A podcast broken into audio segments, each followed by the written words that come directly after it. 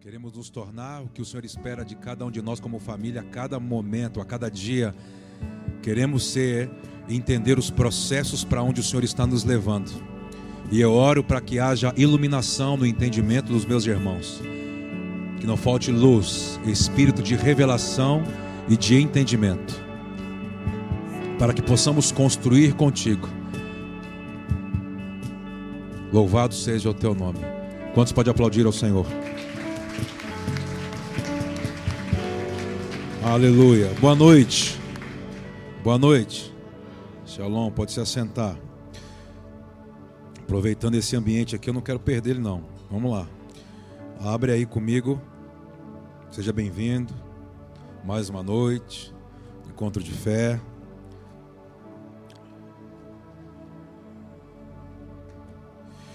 É, Ezequiel não, Abacuque, capítulo 2, é um texto que tem mexido comigo esses dias. Profeta Abacuque, bastante conhecido, né? Mas toda vez que eh, falava de Abacuque, todo mundo lembra da videira. Assim que a figueira não floresce, nem onde avulto na vide, o fruto da oliveira. Lembra aquelas musiquinhas, né? É. Deixa eu não vou começar a cantar não, senão já tá o solo está tão fértil que você fala assim, aleluia, e pronto, já começa a cantar. Aleluia, Jesus, Jesus, eu vou nem falar nada. Esse texto aqui é um texto muito forte, tem falado comigo esses dias demais. Vou tentar desenrolar aqui. tem muita coisa para ser falada esses dias. Vamos lá, Abacuque capítulo 2, versículo, se não me engano, é 1, 2 e 3, tá? Diz assim, ó sobre sobre a minha torre de vigia me colocarei. Lê comigo, vamos juntos. Sobre a minha torre de vigia me colocarei, e sobre a fortaleza me apresentarei e vigiarei, para ver o que me dirá e o que eu responderei no tocante à minha queixa. Uau. Então o Senhor me respondeu e disse: Escreve a visão e torne-se bem legível sobre tábuas, para que possa ler quem passa correndo. Ah, tá. Pois a visão é ainda para o tempo determinado. E se apressa para o fim, ainda que se demore, espera-o porque certamente virá. Então, a gente está lendo aqui, essa, essa palavra dá para conectar nesse primeiro versículo ah, com o profeta Ezequiel, quando ele fala sobre os atalaias, que você precisa subir e se tornar um sentinela em uma torre para saber o que se movimenta. Por exemplo, quando você olhar para as escrituras, você vai ver que todo juiz de uma cidade, todo juiz, se movia com um sacerdote como rei. Eles iam para as portas da cidade para legislar. Essa palavra, essa palavra legislar ou a palavra julgar está ligado à competência. Fala comigo, competência e habilidade. Para você entender sobre o reino de sacerdotes, você precisa entender sobre competência e habilidade. São duas palavras que andam juntas. A competência é eu é, ser otorgado para é, falar sobre um ofício, sobre um assunto específico, eu saber legislar. A habilidade é colocar tudo aquilo de conhecimento, entendimento na prática. Tem muita gente que ela tem habilidade, mas ela não sabe julgar. Ela se enrola com as emoções, ela se apaixona por coisas que não tem nada a ver com o tempo determinado. Ela entrega o seu coração para coisas desenfreadas que não tem nada a ver com o plano, porque ela não sabe legislar. Ela não sabe legislar as suas emoções, não sabe legislar o seu temperamento, não sabe legislar. Então, ela tem habilidade. Eh, nossa, já viu, por exemplo, vamos falar aqui, futebol, né, Lucas? Pronto, vai assim, não acredito, mas ele mira em mim, né? É claro, tem quem eu conheço, tem um monte de gente nova aí. Vou falar do Gibão, calma, daqui a pouco eu chego. Você vê que às vezes tem um que ele tem habilidade para futebol. Mas, hein, Iago? Você vê que alguns ele é habilidoso, mas ele sabe legislar as emoções? Tem muitos que não conseguem. Quer revidar. Hein, pastor Cleber? Tamo quer revidar. Melhor dar do que receber, né, Iago? Aleluia. Já dizia o profeta. Isso é de Deus. Então, você vê que o cara, ele é bom para exercer aquilo, mas ele não sabe legislar com dinheiro. Se perde. Tá, tá comigo? Diga amém. Tá comigo? Tá, tá, me fazendo entendido? Então vem comigo. Fica melhor não. Fala, ei, é isso, amém. Ai, ui, vem comigo. Senão você fica desse jeito comigo engessado, com essa cueca na cara, obrigado. Com essa máscara no rosto. Eu não falo nada não, fico só. Para mim é muito importante você aprender a legislar. Por exemplo, o apóstolo Paulo fala algo muito interessante. O que, que ele diz? O homem espiritual. O que, que ele faz com as coisas? Julga todas as coisas. E por todas as coisas ele não pode ser julgado. O que, que ele está dizendo? O homem espiritual, por ter uma visão privilegiada, ele consegue legislar as coisas. Ele consegue saber que talvez o fruto da sua enfermidade pode ser, não é por uma enfermidade apenas, pode ser porque você quebrou um pacto com Deus de santidade e você praticou iniquidade. E não basta eu orar por cura, eu tenho que orar para que Deus te perdoe. Porque talvez você passou a linha, quebrou uma questão de santidade, de ser separado para Deus e uma enfermidade te afetou. Oh, já tomei remédio, já fui não sei aonde, já fui. O homem espiritual sabe por que, que não é curado. Então ele vai ratificar. Por exemplo, João capítulo 20, versículo 21, 22, diz que quando Jesus, Yeshua, passou, atravessou a parede, lembra disso ou não? Ele diz, Shalom. Os caras ficaram desesperados. Falou, não sou fantasma. Fica tranquilo, olha aqui as marcas. Eu encarnei, é um corpo glorificado. É a finalidade para a qual eu vim na terra. Vocês serão igual a mim. Mas ele diz assim, ó, no final, quando ele sopra o Espírito Santo e faz eles entenderem as profecias, os salmos, como vai como como virá a consumação dos séculos, ele diz assim: a quem vocês perdoarem, serão perdoados os pecados. A quem vocês o pecado retiverem, serão retidos os pecados. Tem gente que lê aquilo e não entende. O que ele está dizendo? Eu, eu dei o Espírito Santo a vocês, para vocês aprenderem a praticar um sacerdócio real. Um sacerdote, ele trabalha para a redenção da terra. Ele apresenta você, você diante do Pai e fala assim: Pai, perdoa os pecados dele, perdoa os pecados dela. Ela infringiu essa lei, ele infringiu essa lei, porque ele só vai na igreja, ele não quer entender sobre as Escrituras, ele só gosta de sentar no banco, gosta de ouvir alguma coisa que Deus vai dar algo para ele, mas ele não sabe sobre legislação. Perdoa, tem misericórdia. Ele vai fazer um pacto com o Senhor agora sobre se comprometer com as escrituras, se comprometer com as suas leis, e eu, olha, diante de ti, eu quero fazer um pacto contigo junto com o dele, que ele vai se comprometer com tudo que é espiritual. Perdoa ele. O pai diz: se nascer um fruto de arrependimento, ele está perdoado. Se o que ele está vivendo está afetando a vida financeira, gerando é, doenças psicossomáticas, foi uma porta para entrar espírito de angústia, demônios e etc. Quando o Pai te perdoa, você é liberto na hora. Pau! Isso é aprender a legislar como um sacerdote. Não falar que Deus vai te dar a chave de ouro e a casa que você quer. Isso não é legislar. Isso é te enganar. Porque é fazer você entrar dentro de uma esperança que isso pode mais te ferir e te deixar desesperançado do que te lançar dentro de um plano de construção que Deus tem com você. Diga amém, vamos comigo. A palavra competência, habilidade, julgar está ligado à construção. Todos os homens na Bíblia, preste atenção, na história do homem que Deus chamou, está ligado à edificação, a construir. Por isso que você, que diz que frequenta uma casa sacerdotal, não tem um plano de construção, você precisa conhecer Deus. Porque Deus é um Deus criacional. E tudo aquilo que Ele fez, você dizendo que você é imagem e semelhança dele, você precisa construir alguma coisa. E como que alguém espiritual constrói alguma coisa? Não vendo a partir daquilo que você vê aqui. Eu não construo a partir daquilo que me apresentam. O homem espiritual, ele vê. Vê o quê? Porque ele é testemunha. Jesus disse isso. Quando eu torno alguém discípulo, adepto às minhas leis, a primeira coisa, ele vai nascer no reino. Quando ele nascer no reino, ele vai abrir os olhos para o meu reino. Então ele vai conseguir ver, ver o que? Ver o que é realidade invisível e vai construir para que aquilo tome fisicalidade no mundo dos homens. Qual que é o teu chamado? Trazer aquilo que é invisível para que se torne real. Eu não sabia disso. Prazer, ao plano de Deus. Seja bem-vindo. Estou te apresentando o plano de Deus. Por isso que, por exemplo, vamos lá. Ah, pegou agora. Agora pegou. Agora acendeu. Agora acendeu, pastor. E agora vai. A palavra filho no hebraico, ela está ligada ao que? Lembra? Bem. O que a palavra bem significa? Construtor. Sim ou não? A palavra beit em hebraico, ela significa o quê? Uma casa. Mas qual as raízes que significa essa beit, essa casa? Construção. Então, sabe o que ele está dizendo? Os meus filhos precisam construir como que eu construo.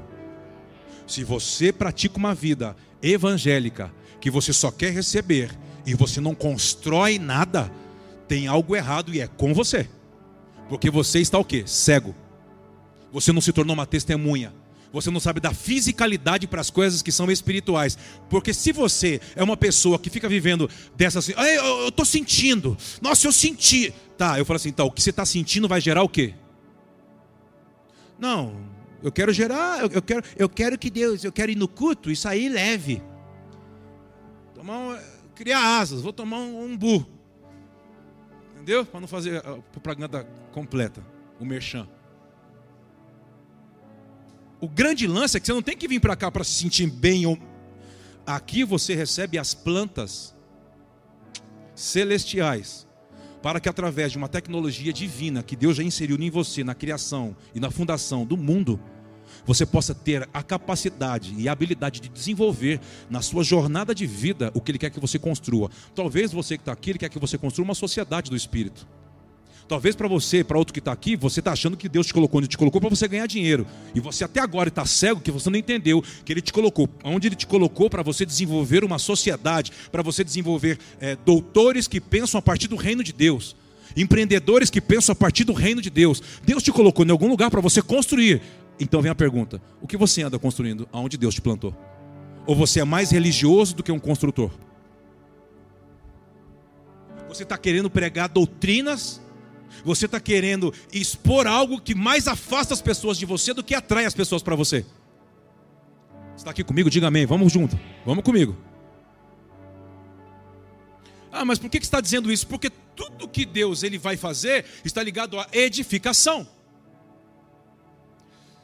Tem um texto, esse texto que a gente acabou de ler, fala que um homem, que é um profeta, ele está falando para Deus: Deus, eu quero ver. Então Deus fala para ele assim: sobe em uma torre. Que dias que nós estamos vivendo? Tempos de você elevar o seu espírito e ficar de parar preso nas coisas que te seduz pelos olhos da carne, pelos olhos naturais. É um tempo de elevação de espírito. Ah, mas peraí, como que eu vou elevar o meu espírito? Salmos 91 diz que aquele que conhece o seu nome, ele prepara um lugar, um lugar, um lugar para você, um lugar mais alto, onde nada pode te alcançar e te tirar de lá, chamado regi regiões celestiais. Diga amém. Ele diz: se você conhece o meu nome, você está em um lugar e por estar nesse lugar, você vê as coisas de cima para baixo. É lá nesse lugar que você liga e desliga, ata e desata. Você funciona sacerdotalmente. É nesse lugar. O apóstolo Paulo fala muito bem sobre isso.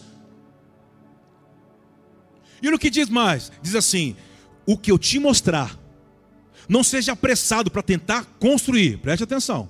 Tenta primeiro discernir e entender para o qual o tempo oportuno. Mas uma coisa eu quero que você faça: escreva em tábuas, mas bem legível, ao ponto que as pessoas que praticam a normalidade da vida, a tal da correria, quando eles passarem, eles vejam que você é a mensagem de Deus para eles. Diga amém, vamos comigo. Posso perguntar? Segunda pergunta: qual é a mensagem que você tem sido para eles?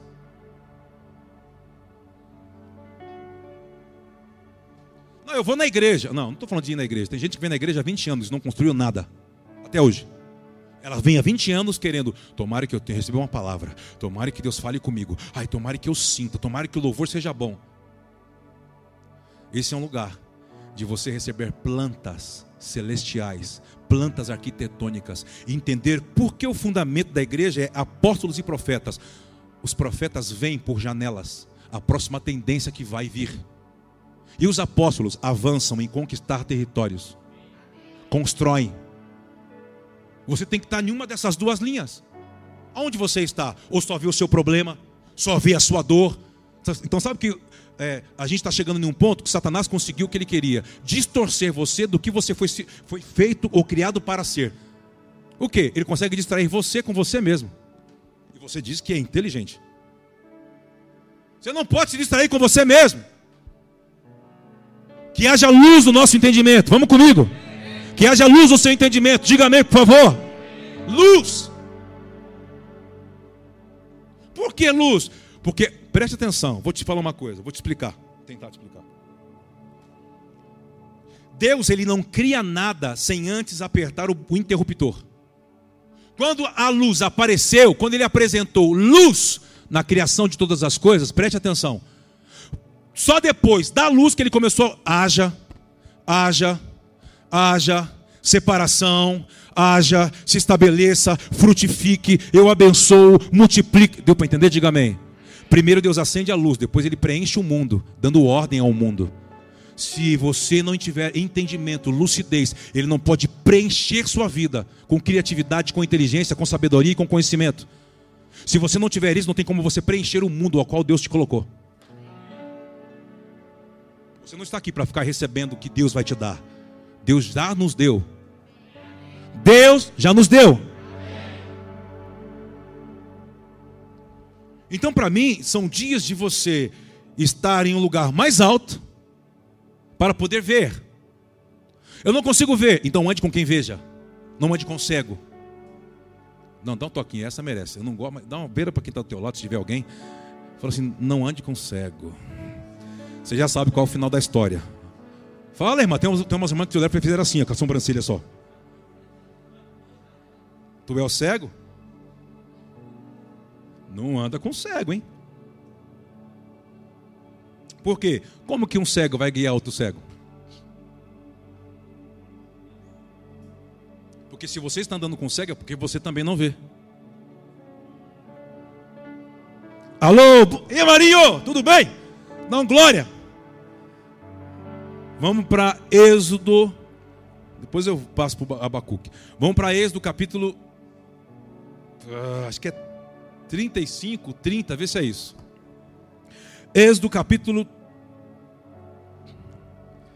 35, 30, será que é isso? É isso aí.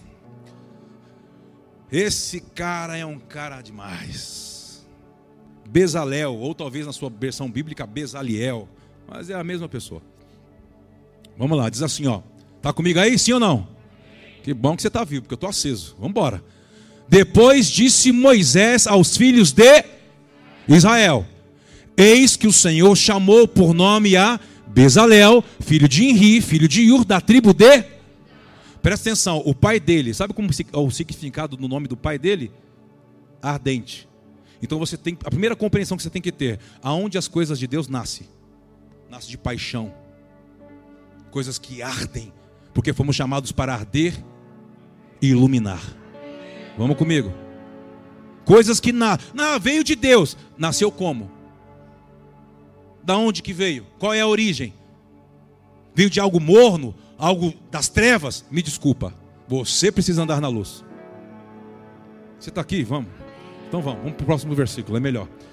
E o encheu de. E o encheu do espírito de. No tocante ao quê?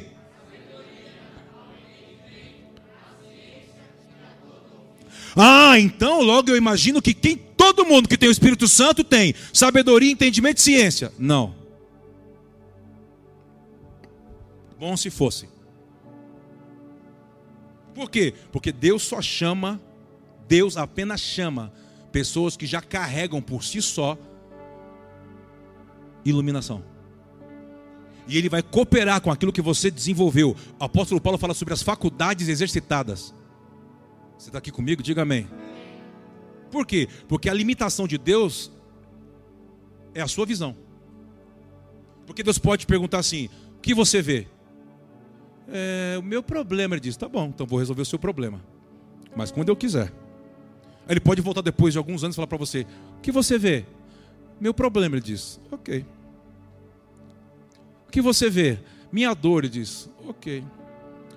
Mas por quê? Porque ele está querendo saber se você está vendo o que ele está te mostrando, que não tem nada a ver com você. Por quê? Ele está te perguntando: você está pronto para começar a construir comigo? Você está pronto para pegar todos esses, esses, recursos que eu dei para você, essa matéria-prima, e começar a construir algo comigo? Chega um momento que Deus está fazendo uma pergunta para mim para você, Jeremias, o que você vê? Ele diz assim: uma vara de amendoeira. Quando você lê rápido, você acha que a resposta foi rápida, né? Foi tomar lá da cá. Aquilo durou dias. Aquele diálogo durou dias. Talvez Deus está já mostrando para você algo já fazem anos, já fazem meses, e você não consegue entender, ou não quer entender, ou não quer ver. E Ele só vai falar com você quando você responder o que Ele quer ouvir de você que não está ligado à sua dor nem à sua alma, está ligado à visão que ele está te dando. Vamos comigo. Então pergunta para Jeremias, pois o que você vê? Eu vejo uma vara de amendoeira. Depois de um bom tempo que ele respondeu, depois de um bom tempo Deus voltou e disse: Eu velo pela minha palavra e vou fazê-la cumprir. Que dias são esses? Dias de você subir na torre, Saia dos lugares baixos, vá para os lugares altos. Pare de ficar olhando para as coisas que te puxam para baixo. Sentimento, pessoas, emoções. Sai desse lugar e suba. Chegou a hora de você subir. Ah, como eu pratico para subir? Olha para Mateus, é, Mateus 5, 6 e 7, é, Salmos 24 diz: pratique uma vida de separação e suba. E quando eu sei que eu, que eu comecei a subir em devoção, em adoração, em uma prática das Escrituras, quando as coisas que te afetavam não te afetam mais, quando as coisas que te distraíam não te distraem mais, por quê? Porque você, a única coisa que te seduz é a presença dEle, é estar diante dEle, é o próprio Deus. Vamos aplaudir o Senhor? Vamos juntos, vai.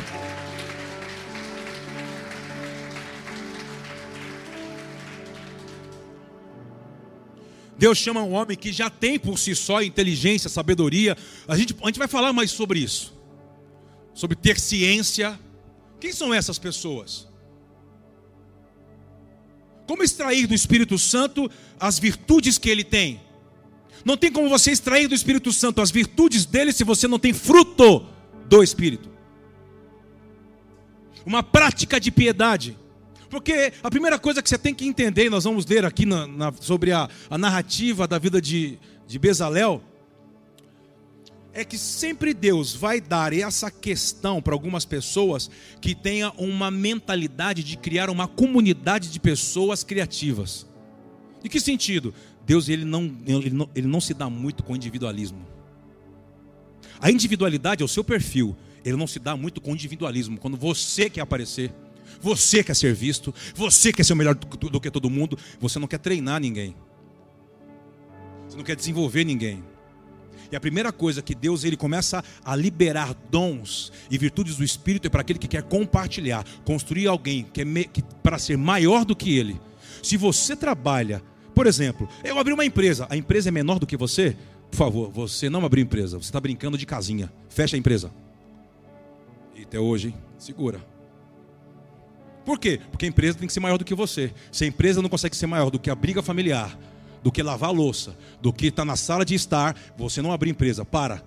Puxe o freio de mão. Deus não mandou você abrir empresa. Você não sabe ser empresa.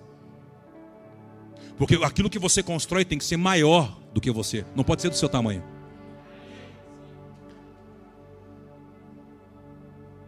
Deixa eu dar aquela olhadinha profética. Passar aquele olharzinho assim, bem legal. Porque senão fica numa ilusão. Sabe por quê? Porque a. Uma água. As pessoas vão à igreja e elas começam a ouvir uma, algumas coisas assim, e tipo assim: Olha, Deus tem uma palavra para você. Já ouviu essa? Sim ou não? Deus tem uma revelação para você. Oh, que maravilha! Se você não entende que a revelação é uma planta que Deus está te antecipando para você, em algum momento, começar a dar fisicalidade para ela, encarnar, dar forma, modelo a ela, você vai ser alguém que vai ficar na igreja evangélica iludido a vida inteira. E Deus para você vai ser um Deus virtual. Porque tudo para você é abstrato. Não tem forma. Você não vê?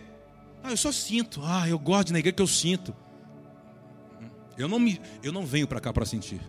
Eu venho para cá para adorá-lo, para me reunir em, no, em, volta do nome dele, para me entregar para ele e falar sempre para ele assim: Eu estou na torre, o que, que você quer falar? Qual é a próxima tendência? Qual é a próxima tendência? Nós falamos um dia para a Jéssica. Ô Jéssica, filha do Giba, como que você desenha a, a, a, a próxima coleção? É agora, no verão, agora? Diz, não, é antes, muito tempo antes. É isso que Deus está dizendo. Janelas se abrem para você, para que você possa deslumbrar aquilo e entender qual, é, qual será a próxima tendência. Se você vai ter que usar guarda-chuva ou não.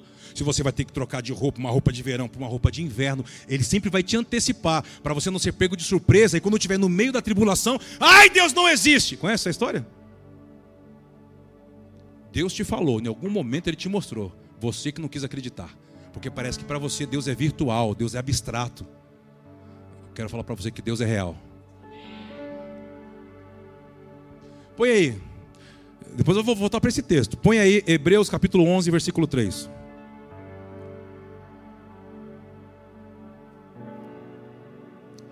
Hebreus 11, 3. Lê comigo bem forte. 1, 2, 3. Pela fé, entendemos que o mundo foram criados pela de Uau. Ele está dizendo: o que você vê é fake. O real é o que você não vê.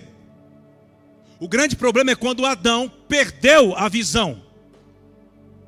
Mas diz que o último Adão, tudo que ele fez pelo plano da redenção é para recuperar a nossa visão. Que você possa ver. Que o Senhor abra os teus olhos espirituais e que você possa ver. Diga amém que nem crente, irmão. Eu não estou brincando aqui. Eu estou treinando um povo para ser sacerdote, que possa ver, que possa andar, que possa conhecer, que possa entender ele por dentro e que não fique apenas esperando alguma coisa cair na sua cabeça. Eu estou construindo pessoas que constroem o lugar para que ele habite. Será que eu estou falando de você, meu irmão? Então levante as suas mãos e fala: Rei Nene, eis-me aqui, Senhor. Me acha como um construtor para essa geração qual a construção, qual a edificação que o Senhor tem me levantado nesses dias para estabelecer para você? Eis-me aqui, Senhor. Fala com Ele, fala com Ele, fala mais com Ele. Talvez você pode falar, mas eu não sei. Mas Ele pode falar, mas eu quero te ensinar se você quiser aprender. Se você quiser renunciar a algumas coisas na sua vida, eu posso te mostrar. Eu posso colocar coisas nas suas mãos, porque até hoje você achou que era para você, e não entendia que não tinha nada a ver com você, mas tudo a ver com aquilo que você tem que construir para mim, para que eu possa habitar. Diga amém, por favor. Que haja luz no nosso entendimento. Luz. O que você vê foi gerado por aquilo que você não vê.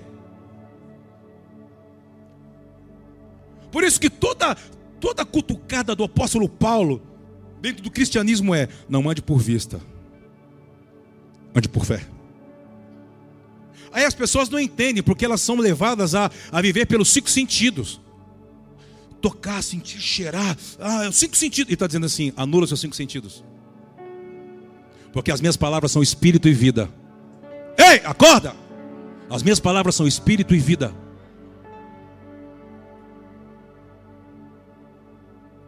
As minhas palavras têm que tocar no teu espírito, têm que penetrar no teu espírito e não falar com a sua alma ou ficar tocando a sua carne para você sentir. Porque a fé é uma certeza. Eu não sinto fé. Ah, eu estou sentindo fé. Você não sente fé. Fé é uma natureza. Ou você tem, ou você não tem. É um dom dado por Deus. E é essa natureza, quando ela é ativada, que faz ele se mover, faz ele mostrar. Deus chega para um homem e fala assim: constrói um tabernáculo para mim. Irmão, você já parou para pensar que isso é loucura? Quando Deus chamou Moisés e falou: constrói um tabernáculo para mim aonde? Aonde? No deserto. Aí você. Daqui, o Fernando Cedro, família Cedro. Você sabe que as madeiras que serviam como estrutura para o tabernáculo eram madeiras de cedro. Você sabe disso, né? Mas e a curiosidade? De onde vieram as madeiras? Eles plantavam madeira no deserto? Você nunca se perguntou? De onde que vieram essas madeiras? Um passarinho me contou que eles carregavam uma profecia desde Gênesis 15. Qual profecia? Que ela se fortaleceu em Gênesis 49, em Gênesis 50.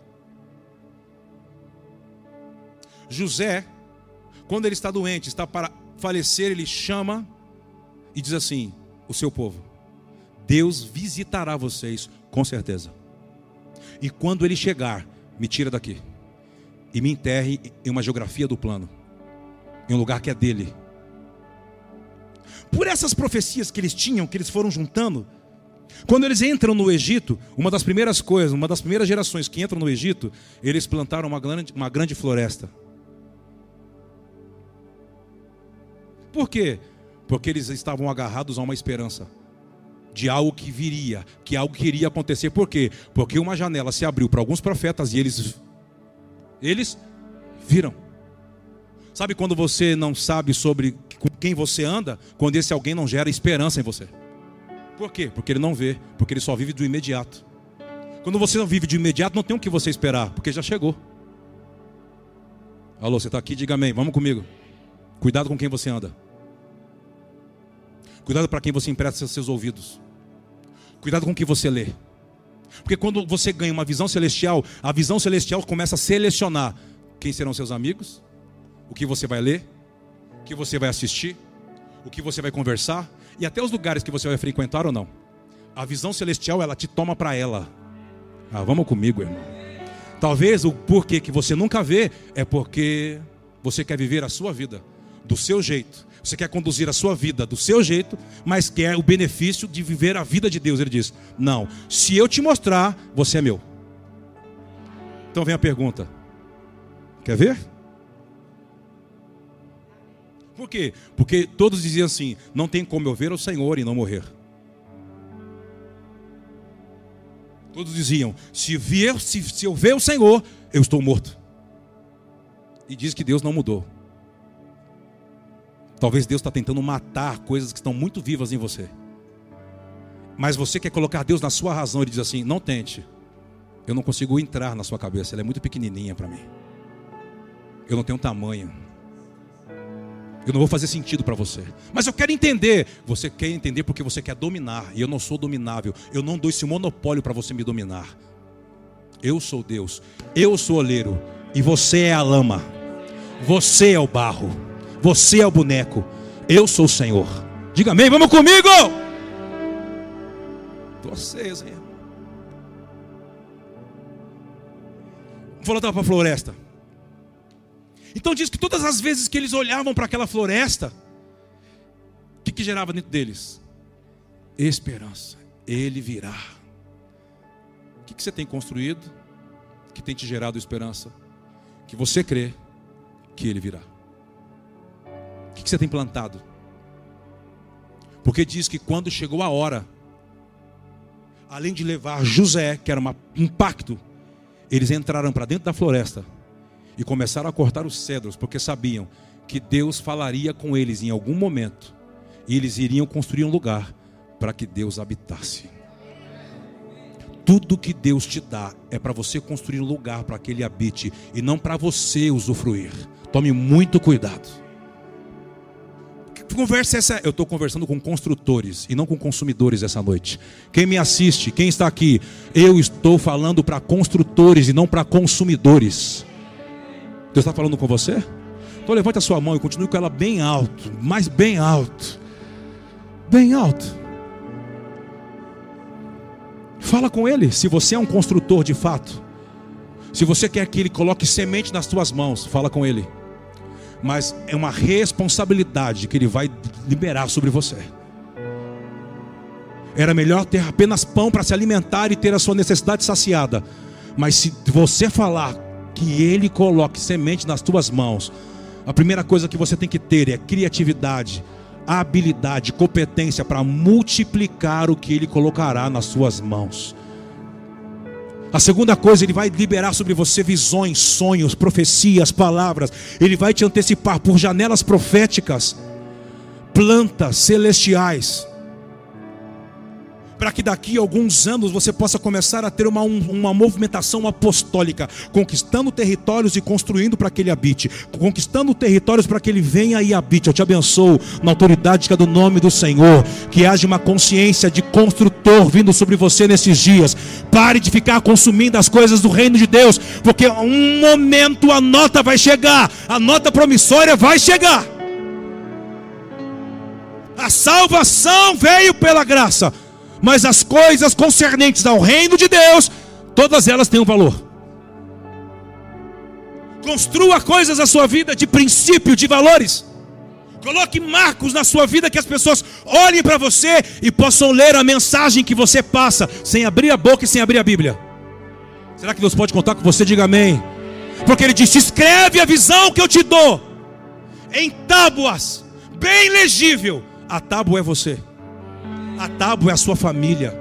Será que Deus não está chamando algumas pessoas aqui para ser pioneiras de algumas coisas? O que é pioneira? É o princípio, é o príncipe. É o príncipe, aquele que inaugura antes do rei chegar, é o príncipe que vai naquele lugar. Ele é o pioneiro, ele é desacreditado. Porque ele, o príncipe, quando ele está num lugar, num território, ele diz: O rei está chegando. As pessoas dizem: Que rei? E a Bíblia diz que você e eu somos príncipes que estamos em um lugar para desterrar um povo, porque o rei está. Você está entendendo o nosso nível de conversa hoje? Ou não? Esse nível de conversa não é para consumidor, não é para crentinho furreca, que quando não vê algumas coisas acontecendo, Deus me abandonou, Deus não está comigo. Ele fala assim: é de verdade, volta para o final da fila que eu tenho gente melhor, mais competente do que você. Pessoas que me ouvem, me obedecem, dão a sua vida, não querem apenas tirar. Uma das coisas de construtores, eles não tiram, eles são generosos, eles são piedosos. São homens que honram os céus e a terra, como Abraão. Você sabia que Abraão honrou os céus e a terra? Como? Diz que teve um dia que veio Yeshua e dois anjos, e diz que ele honrou os anjos e Yeshua. Daqui a pouco ele ia no sacerdote e honrava o sacerdote. Daqui a pouco ele honrava os seus servos, os seus criados. Abraão era um homem que se movia nos dois mundos, honrava os céus e honrava a terra, porque é algo de dentro. A fé, emuná, não faz você tirar, mas faz você se comprometer, vai faz você dar uma solução, faz você dar, se entregar. Diga amém, por favor. Não, porque a fé que eu tenho é para receber milagre. Não! A fé que ele te deu para você construir para ele, para que ele habite. Construa um lugar para que ele habite. Por quê? Porque se ele habitar, não é você só apenas que vai ser favorecido. Todo o território seja, será favorecido pela sua construção.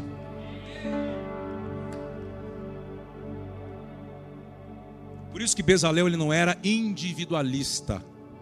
Ele era coletivo. Ele queria construir uma comunidade, uma escola para despertar homens criativos. Deixa eu te explicar uma coisa. Lucas 9, Lucas 10, você vai ler algo muito interessante que vê Yeshua enviando de dois em dois os apóstolos. Preste atenção. E é sempre, alguns anos a gente falou muito sobre uma mensagem sobre empreendedorismo no reino. Mas ela, na verdade, ela é apenas uma sinopse. Ela não é a mensagem. Ela apenas é apenas o que atrai o peixe, a isca ele começou a enviar eles de dois em dois como uma, uma equipe, preste atenção, que tinha tido uma visão. A essência do produto era a mesma, mas a embalagem ela foi remodelada. Preste atenção. Então, quando eles foram para as cidades, para os vilarejos, eles iam apresentando a mostra grátis. Olha, expulsava demônios, eles curavam, pregava o evangelho, pessoas eram libertas psicossomaticamente, na alma, no. Ok, mas eles diziam assim: tá vendo isso aqui? É só uma amostra grátis do produto, da nossa gama de, de produto. Mas por quê? Tem algum. Uma âncora? Tem. Qual é o nome dele? Yeshua. Mas o que, que ele faz além disso? Porque isso aqui já é muito bom. Ele ressuscita mortos. Quando ele mesmo morrer, ele vai transfigurar o seu corpo como ele é e você vai se tornar um Yeshua menor. Ah, então a gente quer conhecer. Então depois chegava Yeshua. Eles eram a equipe de marketing. Ele era a equipe de vendedor.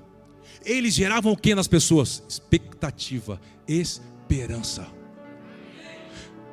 Eles sabiam negociar.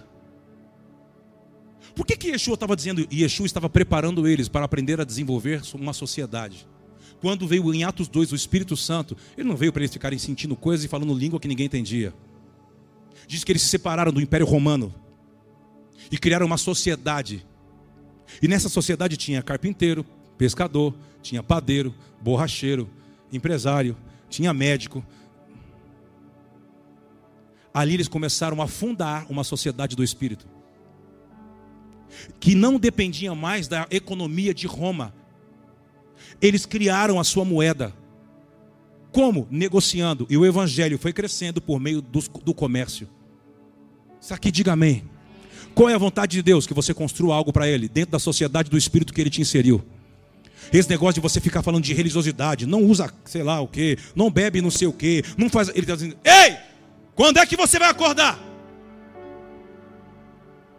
Quando é que você vai acordar? Desperta, ó tu que dormes. Levanta-te dentre os mortos, por quê? Porque a sua postura está sendo como um morto. Morto não vê, morto não ouve, morto não sente, morto não fala, morto não louva. Ele está dizendo: Você está dormindo como um morto. Levanta. O que, que ele está dizendo? Levanta. Vai para o lugar mais alto para que você possa deslumbrar, para que você possa ver. Você está aqui comigo? Diga amém. Qual a intenção de Deus? Sair de você, o dom que Ele deu para você, e que você derrame sobre outros. Será que você está pronto para construir uma pessoa que será melhor do que você? Ou você é tão narcisista, egocêntrica, que você quer ser sempre o cabeça, quer ser o centro das atenções? Talvez a primeira pergunta para um construtor é: Você está disposto a construir alguém melhor do que você para mim? Ou você se acha o tal? Hã? A primeira coisa para Deus impartir com você, do seu espírito que tem sabedoria, ciência, conhecimento, entendimento, é você ter o espírito de coletividade, de você impartir, de multiplicar. Será que você carrega isso? Porque essas pessoas que pensam apenas no singular estão com seus dias contados. Escuta o que eu estou te falando e pode anotar. Pessoas que querem andar sozinhas. Deus não tem construção só para você. Por quê? Porque o talento não, é só, não depende apenas do seu talento, a construção para Deus. Por exemplo, se você ler o texto, você vai ver que. Vamos voltar para o texto de Bezalel? Olha o que ele carregava. Estou terminando já. É rapidinho hoje. E encheu do Espírito de Deus no tocante à sabedoria, ao entendimento, à ciência, a todo o ofício. 32. Para fazer o quê?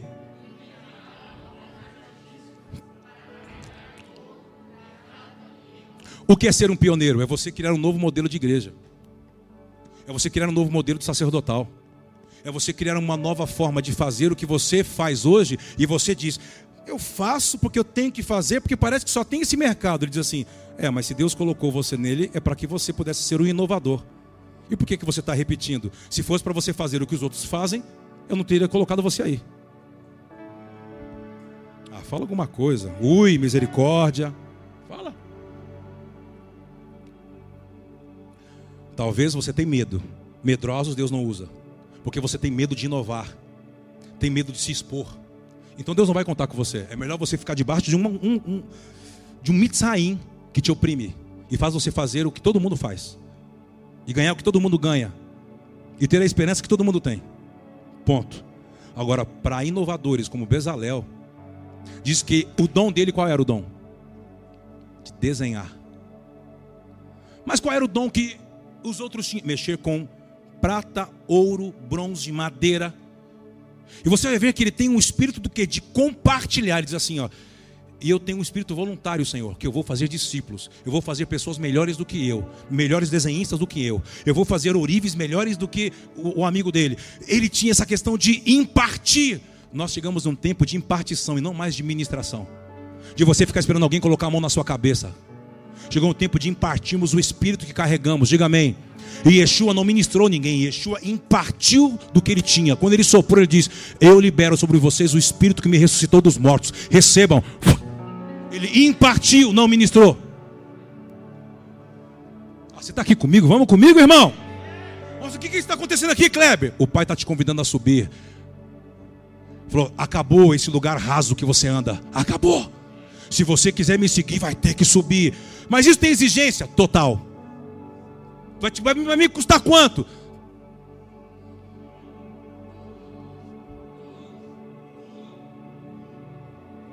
Tudo, irmão. Não, mas eu pensei que era só 10%. Que 10%? Com ele é tudo ou não é nada? Tudo é dele. Tudo é para ele. Ah, vamos comigo? Porque quando, enquanto você ainda é, não é integral, não é inteiro, ele não pode fazer, ele nem te revelar coisas que são eternas. Deus não revela coisas eternas para quem é incompleto. Para quem tem dúvida. Ah, eu quero ou não quero? Ah, eu vou ou não vou? Ah, agora hoje eu quero Deus. Hoje eu vou casar. Não, amanhã eu não vou casar mais. Não, hoje eu quero. Ele diz, Ei, ele diz: suba, cresça. Se você quer ver as coisas que eu quero para te mostrar, vai te custar. Vai te custar o quê? Tudo. Tudo vai ter que ser diferente. Nossa, pastor, mas tudo, porque eu vou te selecionar para mim. Eu, vou, eu não vou te separar apenas para que você não faça. Eu vou te separar de algumas coisas, de algumas pessoas, de algumas posturas, de atitudes, manias que você tem, para construir para mim o que eu quero que você construa. E aí, você está disposto, irmão? Então fala para ele, eu estou aqui, eu quero. Se você quer, se coloque aí. Se coloque, vamos lá. Se coloque. Porque isso aí tem a ver com você e não comigo. É uma decisão sempre tua e não minha. Ah, Senhor. Uh. Chegou o tempo de Deus liberar para aqueles que têm coragem de trazer à existência o que ainda ninguém viu. Bezalel trouxe a fisicalidade para aquilo que ninguém havia visto até aquele dia. Ele era um inovador, ele era um pioneiro. O que ele está dizendo? Eu preciso dar revelações. Palavras que possam quebrar a fortaleza da sua mente, que torna você cego e um religioso. Eu quero tornar você filho que tem a minha imagem e semelhança. Como? A sua essência é criacional. E tudo que você põe a mão é algo inovador, ninguém viu. Vai ser um suco, ninguém vai tomar um suco igual ao seu. É bolo, ninguém vai ter um bolo igual ao seu. É uma loja, ninguém vai ter a loja igual à sua. Diga amém, vamos comigo, vamos comigo! Porque senão é contraditório. Olha para cá, olha para cá. Ah, eu estou indo no médico que eu vou fazer uma dieta para emagrecer. E o médico é desse tamanho. O cara é dono do salão de beleza e ela não tem beleza nenhuma. O cabelo desse tamanho. Cara toda estranha. Entende o que eu estou falando? Não, eu gosto de famílias. Eu gosto de restaurar família. Aí nós vamos na casa dele, tem quatro copos e três pratos. Está entendendo o que eu estou falando ou não? Eu gosto de servir as pessoas. No carro dele só tem o, o banco dele, nem do carona tem. Entende? Ele está falando de algo que ele não tem justiça no que ele fala. Logo, ele não é uma, uma, mensagem. As pessoas não seguem ele, não ouvem ele. Por quê? Porque não vê justiça, não vê algo construído atrás de você, só vê uma falácia. Vamos colocar justiça no que pregamos. Vamos colocar justiça no que cremos. Vamos comigo, vem comigo. Vamos colocar justiça. Se você ama, então você vai fazer compromisso de amor. Não importa o quanto a pessoa vai errar, você vai perdoar ela e não o que ela fez. Aqui comigo, irmão? É mais alto, né? A conversa é mais alta, né? E aí, você está pronto ou não? Ou quer ficar aí? Está pronta ou quer ficar aí? Ele está nos convidando para entrar. Entrar aonde? Nele. Ver o que? Ver o que ele está vendo. Não podemos. Ah, não podemos. Volta o versículo de Êxodo. Tem que correr nove minutos. É, isso não dá para mim. Essas coisas da terra, não, não, eu não estou mais cabendo nessas coisas. Ó, oh, povo, que isso, pastor? Está assistindo no quê? Rapaz, passa tão rápido, gente. Vai para o 32, vai. O povo está voltando, eles querem que eu leia tudo de novo. Eu prego tudo de novo. para inventar obras artísticas, inventar, criar. Não existia. Você sabe que foi quem foi que deu a ideia? A ideia de decoração do tabernáculo. Decora a casa. Decora a cor. Quem deu? Deus. Mas havia alguma mobília igual até aqueles dias? O que vem de Deus, que tem um toque de Deus, me desculpe. Você pode falar, Deus falou comigo, Deus me deu uma ideia. A ideia de Deus, ela não é sobre o que já existe na terra, é inovadora. Você pode ter dado, você pode ter tido a ideia, e você quis jogar que Deus te falou. Fala, foi você. Porque se já existe, foi você.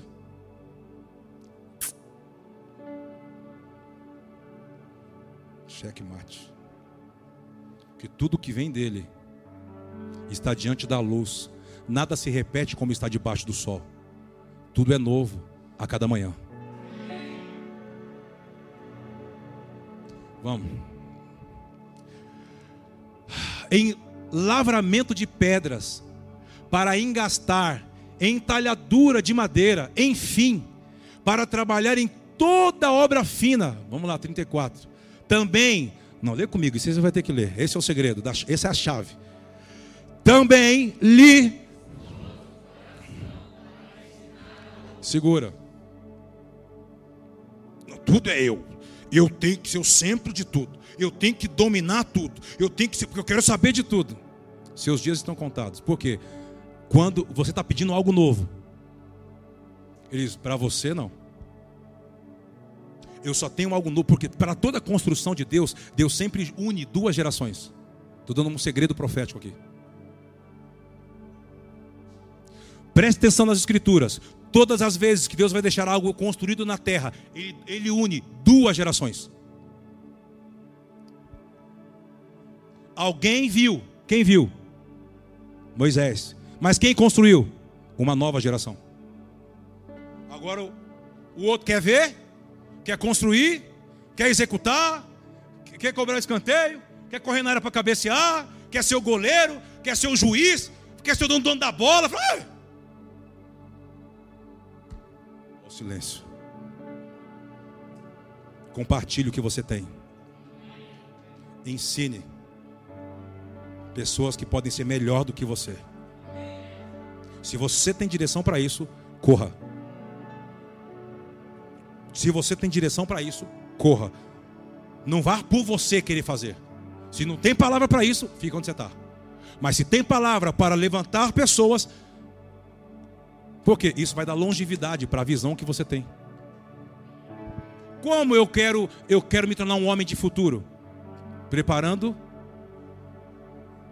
trabalhando na formação. E onde é a formação? Nas escolas. porque eu sou um homem de futuro. Quando eu quero mudar uma cultura, você acha que eu trabalho no velho ou no novo? Nos novos, e trabalho por mais de 10 anos. E depois não preciso fazer mais nada, porque a cultura já foi mudada. Eu mudei aonde nasce. Lembra? Algumas pessoas falam assim na igreja evangélica: Satanás, o diabo, o devil, o cramunhão, gosta de jogar pedra na árvore que tem fruto. Eu falo assim: eu acho que não, acho que você não leu a Bíblia direito. Na verdade, ele gosta de distorcer a semente. Se ele corromper a semente, tudo que vier daquela semente já está corrompido. Ele não precisa jogar pedra nem mais nada. Por isso que é tudo no início. É tudo? Isso tem um nome, fundamento. Eu abençoo você. Tem algumas coisas que a casa, lá em cima, já, você já está quase fechando a casa e está vendo que a casa vai ter que fazer uma amarração. A casa não fecha, não está desalinhado, o telhado, meu Deus, porque alguma coisa no fundamento já veio errado. O apóstolo Paulo diz assim que eu não posso colocar um fundamento onde já foi posto um. Mas eu creio que o Pai pode nos levar para novos territórios, pode nos levar para um novo tempo, para podermos construir o que a gente outrora ficou forçando para tentar fazer dar certo. Olha para mim aqui. Você já passou por alguns momentos na sua vida que você tentou desenvolver algo? Você, você usou muita força, usou muita energia, financiou, investiu E foi a passo de tartaruga. Já aconteceu isso com você ou só comigo? Então tá bom, precisa levantar a mão. Mas você já passou também por momentos que você parece que não forçava muito, parece que não precisava investir muito, e o negócio parece que te empurrava para o negócio acontecer. O que é isso? Já passou assim ou não? O que é isso? Porque o território que você estava e talvez a época que você estava já tinha um fundamento. Você tinha apenas que trabalhar para aquilo que já estava. Aí Deus deixa o tempo passar, te amadurece, te dá clareza. Aí chega no momento que parece que você não está fazendo muita força, né, Pastor Clésio? E as coisas começam a fluir. As coisas começam, parece que te empurram. Por quê? Porque o pai estava dizendo assim: Eu te levei para uma terra virgem. Não tinha fundamento. Você vai dar o modelo. Você será o pioneiro. Você vai estabelecer. E as coisas vai trabalhar com você, você com as coisas sem forçação de barra. Eu te abençoo para isso. Que sejam dias que Deus te dê novas ideias. Que sejam dias que Deus traga revelação. Que sejam dias que Deus traga solução para questões que os homens naturais não sabem fazer. Mas você, que é a imagem e semelhança do Criador, Ele pode escolher você e depositar ideias que vão tocar o futuro, que vão tocar sociedades, que vão tocar os sete montes, que vão tocar etnias, culturas. Eu te abençoo. Se você tem fé para isso, diga amém e dê um aplauso bem forte ao Rei da Glória. Ah, pode ser melhor.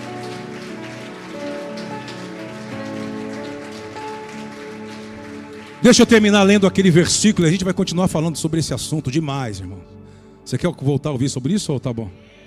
Ah, eles estão quentes. Também lhe dispôs o coração para ensinar a outros, a ele e a, a Oliabe, aleluia. Põe aquele nome, quem, quem que você ama esse nome? Aí me traz para apresentar. Eu quero apresentar, Senhor, filho de Aizamaque da tribo de Dan. Acho que é o 35, tá bom. E a estes, lê comigo, um, dois, três. E a estes encheu de. O que é sabedoria do coração? Não, é sabedoria. Não, sabedoria do coração. Impartir. Não é só você que quer aparecer. Você sempre quer ajudar alguém. Você quer favorecer alguém. Você quer solucionar você quer ser uma ponte, você quer ser um acesso. Sabedoria do coração. Diga amém, vamos.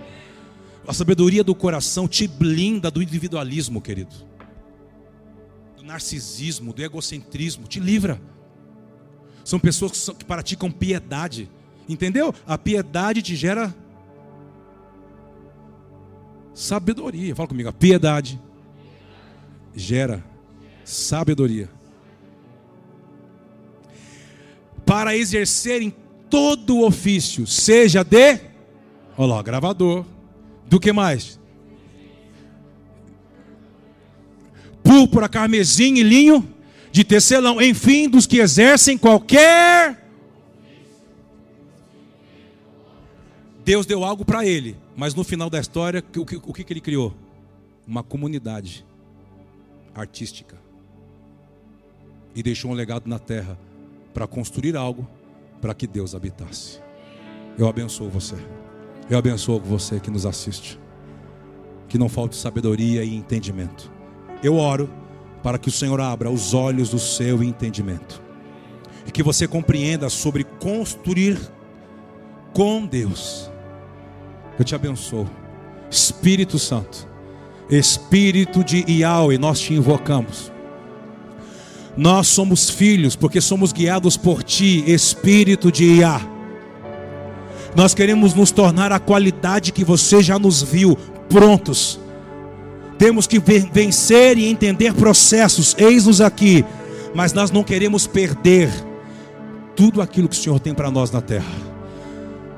Levante as suas mãos, fala: Senhor, eu, quero, eu não quero perder nada do que o Senhor tem para mim, para exercer as faculdades aqui na terra. Eu não quero, seja dons, seja conexões, seja empresas, seja sociedade. Quais são as ideias, os dons, ah, os benefícios, as dádivas que o Senhor tem para mim? Eu não quero me agarrar apenas em um. Eu quero me tornar um homem dom, uma mulher dom, alguém que desenvolve, alguém que aperfeiçoa, alguém que dá solução, alguém que vê, alguém que prepara, alguém que antecede. Fala para ele: Eu quero ser, Senhor, um agenciador Foi isso, foi por isso que Deus escolheu Bezalel, porque ele tinha coração. Deus escolhe não você pela habilidade que você tem, mas pela medida de coração que você carrega. Que sejam dias de nós alcançarmos medida interior, medidas de coração, para nos tornarmos o que Ele espera. E eu tenho certeza que não faltará recurso, não faltará conexões, não faltará habilidade, tecnologia, visão não faltará para que você construa para um lugar, para que Deus habite e desenvolva pessoas, lugares, em nome de Yeshua. Diga amém. Dê um aplauso bem forte ao Rei da Glória, bem forte, bem forte, bem forte. Aleluia. Nós queremos honrar o Senhor. Nós iremos honrar o Senhor.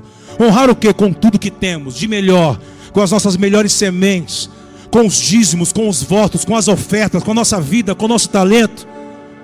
Tudo é dele, querido. E quando nós praticamos ações de graça, em louvor, em atitudes, ah, é, nós dizemos a ele: tudo é teu. Venha redimir tudo. Então você que nos assiste, vai aparecer para você os dados das nossas contas bancárias. Você que está aqui, pega o envelope que está na sua frente, na sua cadeira, e vamos honrar a quem amamos. Vamos honrar o Senhor. Traga a sua melhor semente. Traga você, traga o seu coração. Vamos nos render, vamos nos ofertar, querido. Seja livre. Aleluia.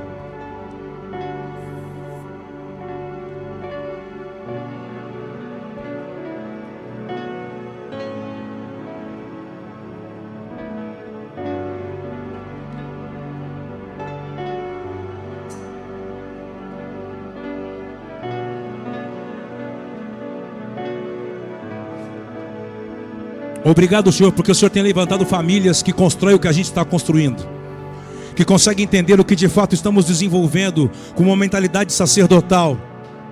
Que não nos falte recurso para desenvolver sociedade, tocar pessoas, investir em missões Senhor, traga todos os recursos necessários. Nós queremos avançar como o reino de Deus, e as portas do inferno não prevalecerão contra o avanço da sua igreja, Senhor. E nós iremos avançar. Você está comigo? Levante a tua mão, querido. Se você está com a gente nessa, vamos juntos. Eu abençoo você, que não te falte recurso, que não te falte ideias, que você prospere, que você se torne uma casa de shalom para investir na casa de Deus, no reino de Deus, para que você seja uma semente na casa de Deus. Nós abençoamos você. Que não falte chuva sobre as nossas mãos, Senhor, sobre as nossas sementes. Ah, Deus, como diz a tua palavra, se for para guardar alguma coisa, nós queremos guardar o nosso coração, para que não nos falte fontes na terra para nos sustentar, para que nós possamos honrar ao Criador de todas as coisas. Nós queremos sempre te honrar sempre, Senhor, te honrar. Que a nossa fé atue de fato por meio do amor, gerando justiça. Eu abençoo você, seu sacerdócio, sua casa, aquilo que você desenvolve, e que você possa compreender de fato para o que Deus colocou você lá. Qual é a finalidade que Deus permitiu chegar na sua mão que hoje você manuseia? As conexões, as amizades, os lugares. Eu abençoo você. E que você possa ser um homem e uma mulher de pacto um homem e uma mulher pactual que possa ouvir a Deus para sair dos seus limites, romper. Mesmo quando Deus falar coisas com você, além do que aquilo que você já faz, seja livre na autoridade do nome do Senhor, seja alguém próspero. Prosperidade é alguém que não tem limites, não tem fronteiras. Nós abençoamos você, que haja um tempo de shalom, em nome de Cristo Jesus. Diga amém. Dê mais um aplauso ao Rei da Glória.